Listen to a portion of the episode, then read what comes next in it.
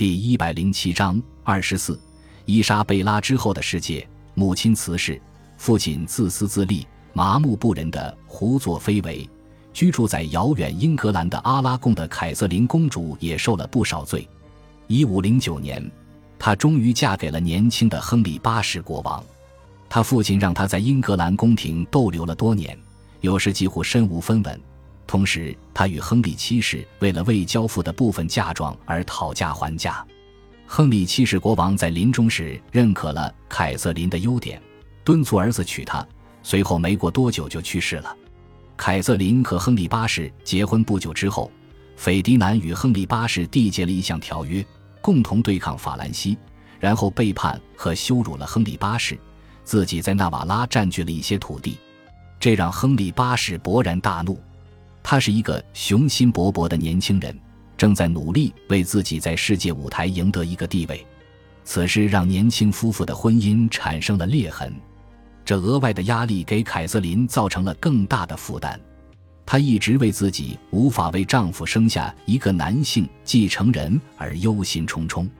亨利八世和斐迪南的争吵让她压力很大，是她于1514年流产的原因之一。由于两位国王。以及她的丈夫和父亲之间的矛盾，英格兰王后承受很大的精神压力，导致流产。据说，由于她无法忍受悲哀，生下了一个死亡的早产。彼得马特向路易斯乌尔塔多德门多萨透露消息，她丈夫因为遭到她父亲的背叛而责怪无辜的王后，不断向她抱怨。伊莎贝拉驾崩后，斐迪南的心胸狭隘，目光短浅，就昭然若揭。在他统治的剩余时间里，他为了边境的领土得失与邻国争吵不休，与一个又一个欧洲大国交战。他嫉妒西斯内罗斯，害怕他比自己更得到公众敬仰，于是让他率军远征北非。他以为这个七十三岁的老教士太衰弱，没有本事赢得军事荣耀。但西斯内罗斯毫无畏惧，意气风发地出征了，征服了奥兰城。解救了被囚禁在那里的约一点五万基督徒奴隶，但此次征服，再加上大约同一时期在北非的其他几次进攻，使得基督徒与北非穆斯林的紧张关系进一步恶化，促使穆斯林海盗加紧袭击地中海沿海地区。海盗首领海雷丁向毫无防备的城镇发动进攻，有时得到曾经居住在西班牙的人的帮助，他取得了很大成功。以至于巴耶济德二世的儿子残酷的塞利姆一世任命海雷丁为土耳其舰队司令。一五一七年，土耳其人征服了埃及的马穆留克王朝。正如伊莎贝拉曾担心的那样，他们开始对西班牙步步紧逼。斐迪南在卡斯蒂利亚摄政的岁月里，基督徒得到了一个出乎意料的帮助。伊斯兰世界爆发了一种异端运动。使得土耳其人的注意力暂时离开了在欧洲的征服，转向离自己更近的矛盾。这种异端运动由谢赫萨菲丁领导的神秘主义集团发起，他自称是穆罕默德的一个女婿的后代。他的集团被称为萨法维耶教团。奥斯曼人是严谨的正统穆斯林，憎恶萨法维耶教团的异端教导。历史学家 V.J. 帕里写道：“但他们正确的判断。”这绝不仅仅是一个宗教上的危险，对他们来讲，这也是严重的政治威胁。在这期间，西班牙得到一个喘息之机，就像巴耶济德二世和杰姆争斗期间一样。这些年里，在佛兰德的梅赫伦，年轻的查理在玛格丽特照料下逐渐长大成人。玛格丽特将伊莎贝拉的遗产承袭下去，他甚至在伊莎贝拉的财产被匆匆拍卖的时候。从中带走了许多以基督生平为主题的画作，将其留在自己手边。在梅赫伦，艺术家阿尔布雷希特丢勒看到了这些画作，赞扬他们的纯净和卓越。这画后来成了一句名言。玛格丽特确保这些画作始终作为一套，不被拆散，并将其作为成人礼赠给伊莎贝拉的外孙们。今天，这些画作大部分保存在马德里的王宫。其余的则成为各大艺术博物馆的珍贵藏品，包括纽约的大都会艺术博物馆和华盛顿的国家艺术画廊。玛格丽特对艺术的浓厚兴趣，使得她在梅赫伦的宅邸成为欧洲第一个拉美艺术的伟大中心。埃尔南科尔特斯征服墨西哥时收集的黄金面具、黑曜石仪式用具和羽毛头饰被送给了查理王子，但由玛格丽特保管。这是欧洲人第一次瞥见美洲丰富而形式多样的艺术传统。贡萨洛·费尔南德斯·德科尔多瓦的余生是在隐居中度过的。国王再也没有派遣他出征，但他的军事领导已经变革了西班牙军队，他的影响持续了好几代人。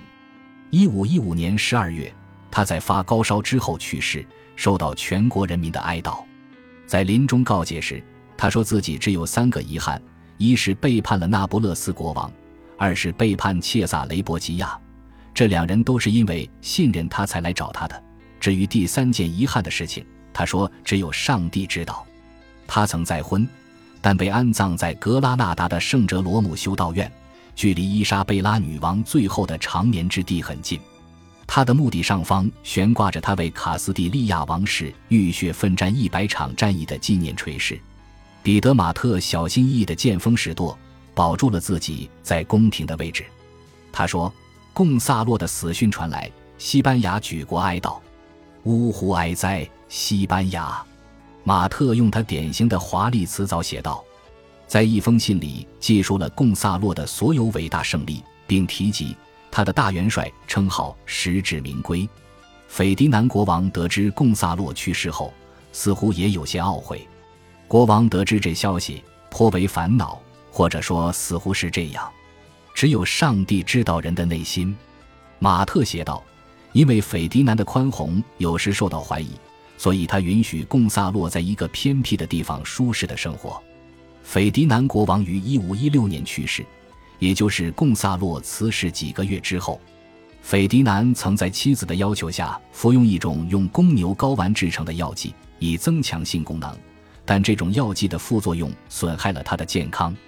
斐迪南始终没有和年轻热情的妻子生出健康的孩子，这有点奇怪。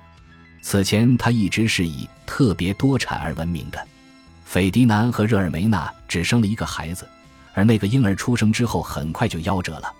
当然，因为斐迪南特别风流，所以他可能是最早患上梅毒的欧洲人之一。当时梅毒在他的王国大肆传染，而且可能是从巴塞罗那开始传播的。当时他就居住在那里。近期的法医学证据表明。